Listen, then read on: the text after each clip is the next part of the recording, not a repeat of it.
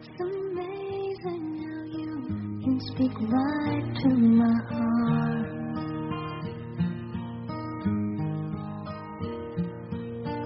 Without saying a word, you can light up the dark.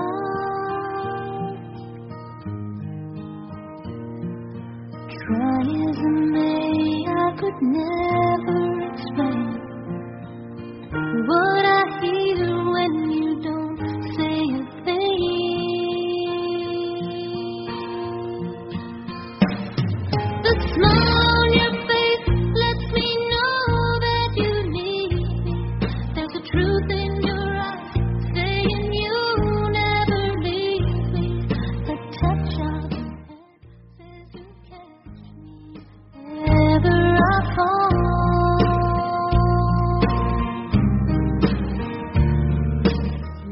收音机前的各位好朋友，大家晚上好，这里是正在直播的夜半新生，我是爱东。再一次的问候大家晚间愉快，同样也希望和大家一起来探讨有关于情感方面的话题。那么我们的两部新书热线呢，随时为大家来开通六幺六幺六六六和六幺六幺九九九。您可以通过节目来说一说您的情感困惑，来分享您的心情，讲述您的故事，同样也可以来参与我们的话题讨论。同时呢，你也可以通过网络的方式加我的 QQ 来和我交流，号码是幺三幺二零六七五零五，请求信息我是听众。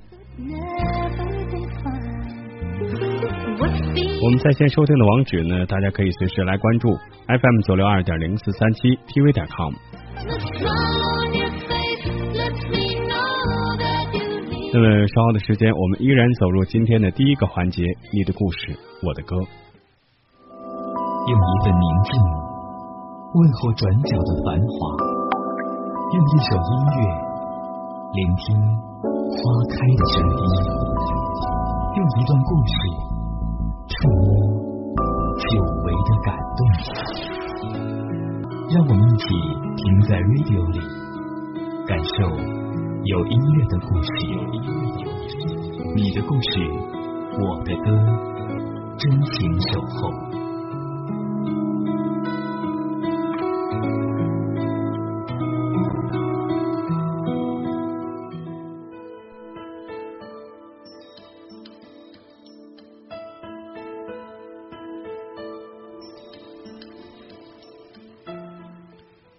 欢迎您来到我们今天晚间的《你的故事我的歌》。今晚的故事叫做《邮递爱情》。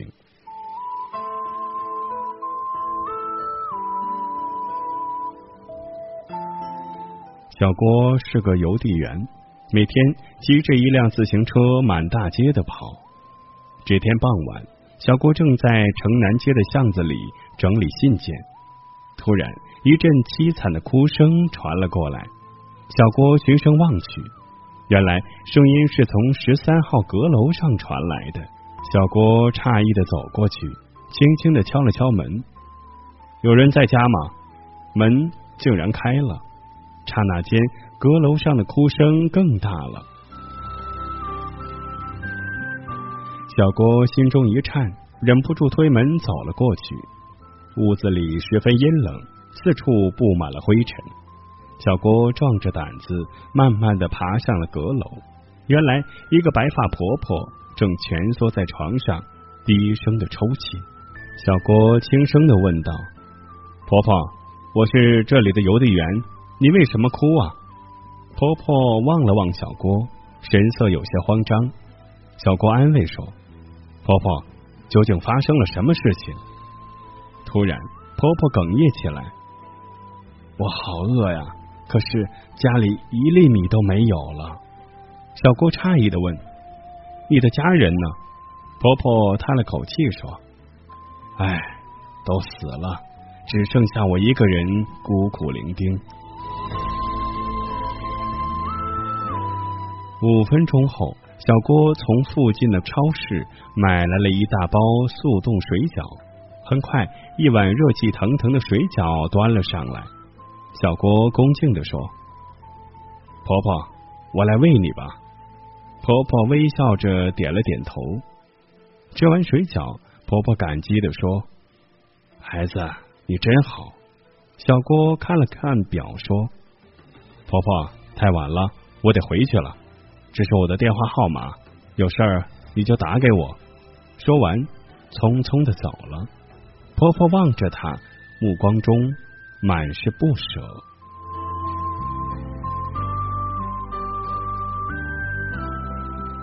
之后，婆婆果然打电话给她了。小郭是个热心肠，每次都随叫随到，而且总不空手。阳光灿烂的日子，小郭就去跑去帮婆婆晒被子，有时他还替婆婆梳梳头、剪剪指甲。于是婆婆开玩笑的说：“我要是有孙女啊，一定让她嫁给你。”小郭一听。羞得满脸通红。半个月后，小郭在邮包中翻到了一张明信片，地址是城南街十三号，梅雪。小郭想起来了，这不就是那个婆婆吗？原来她的名字叫梅雪。当天下午，小郭便带着明信片来了，谁知他刚进门，就发现地上。有一沓厚厚的人民币，小郭觉得很奇怪，于是急急的爬上了阁楼。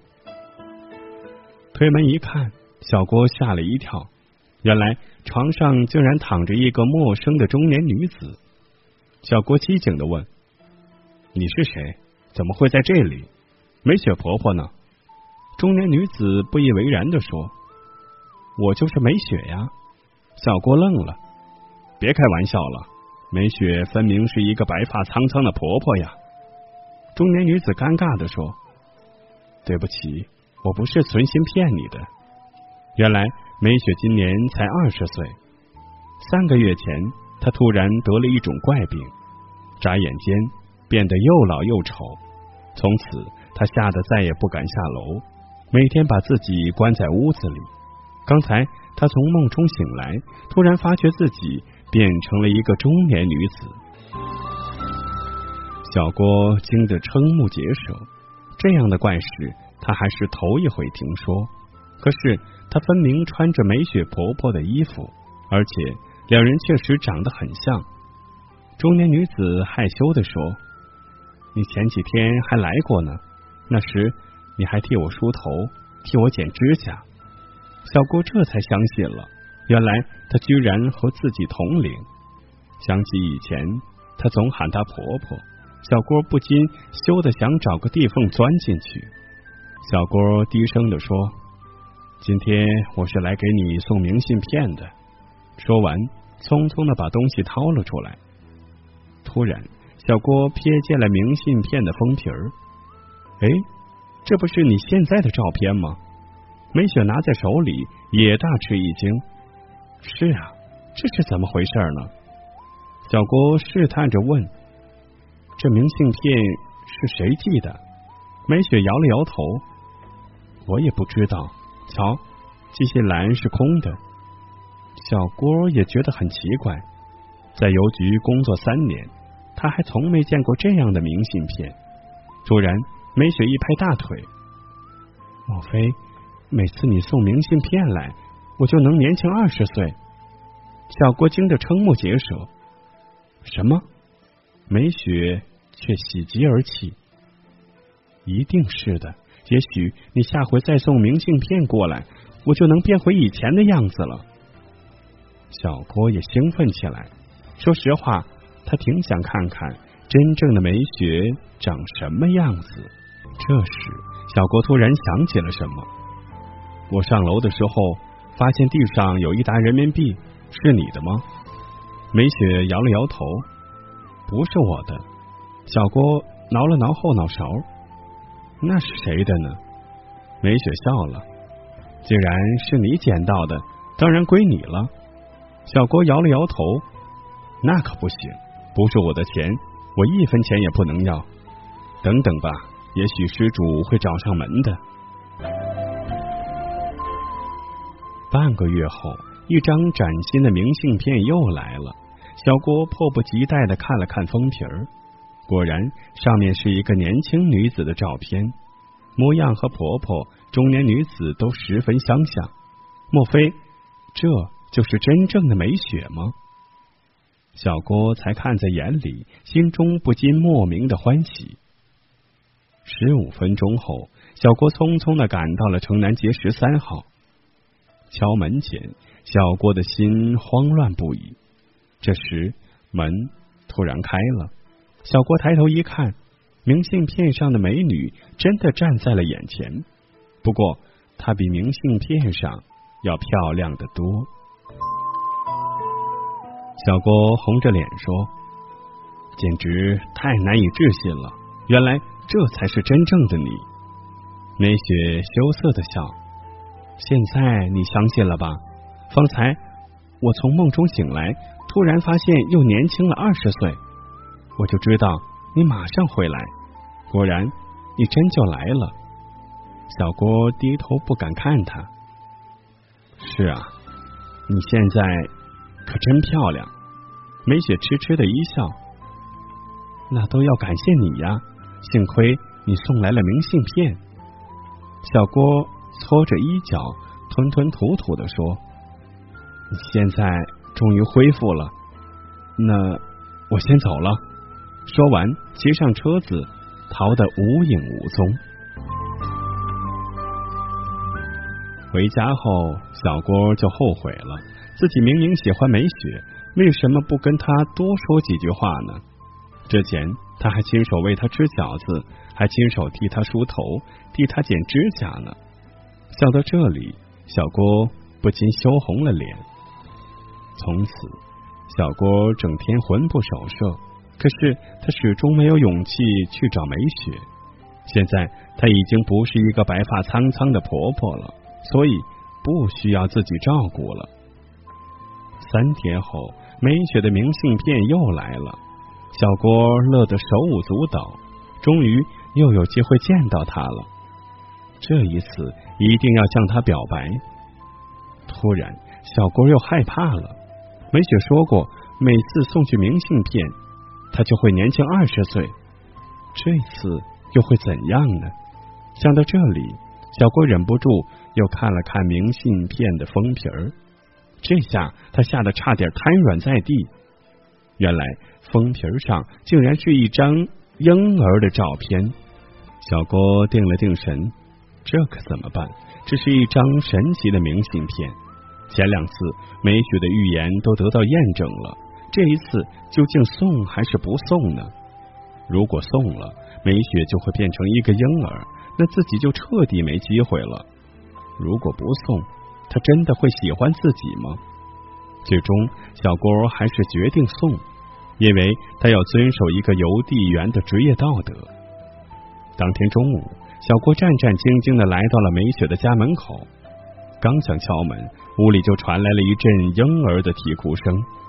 那一刻，小郭悲从心来。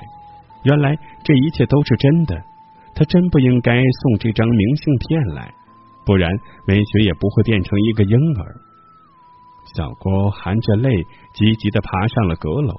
此时，一个婴儿正趴在床上嗷嗷待哺，婴儿的身上正裹着梅雪的衣服。小郭把婴儿搂在怀里，哭得撕心裂肺。梅雪。为什么会这样？难道你真要让我再等二十年吗？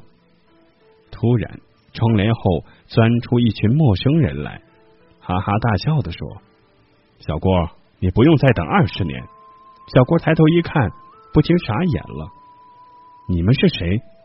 这时，梅雪笑嘻嘻的走了出来，说：“傻样，这些都是我们剧团的同事。”原来，梅雪是个演员。那天，她正好化完妆，一个人在阁楼上排练。谁知小郭突然闯了进来。当时梅雪觉得很好玩，便将计就计，按着剧里的台词说自己孤苦伶仃，家里没有一粒米了。不料小郭信以为真，马上去超市买了速冻水饺，还一个个的喂他吃。那一刻，梅雪对小郭产生了好感。于是便主动打电话约他。后来，小郭替他又梳头又剪指甲，梅雪感动不已，决定再试试小郭，便把一沓人民币丢在地上。事实证明，小郭是个正直的人。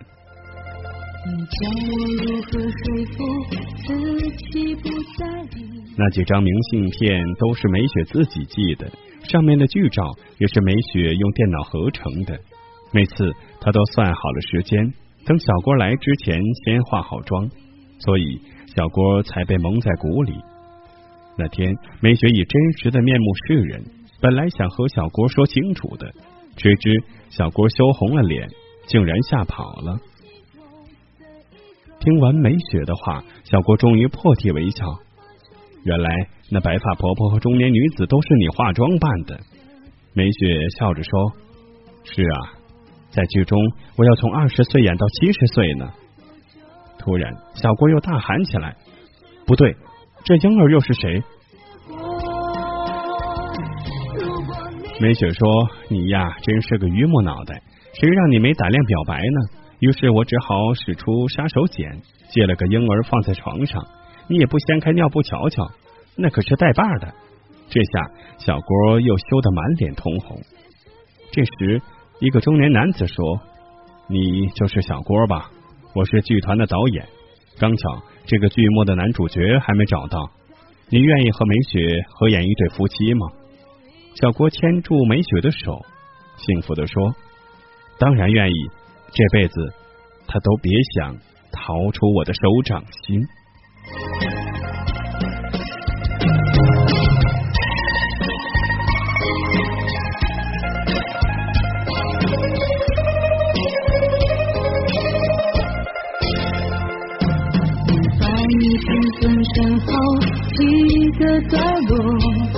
我却只能够拥有其中的一个。你从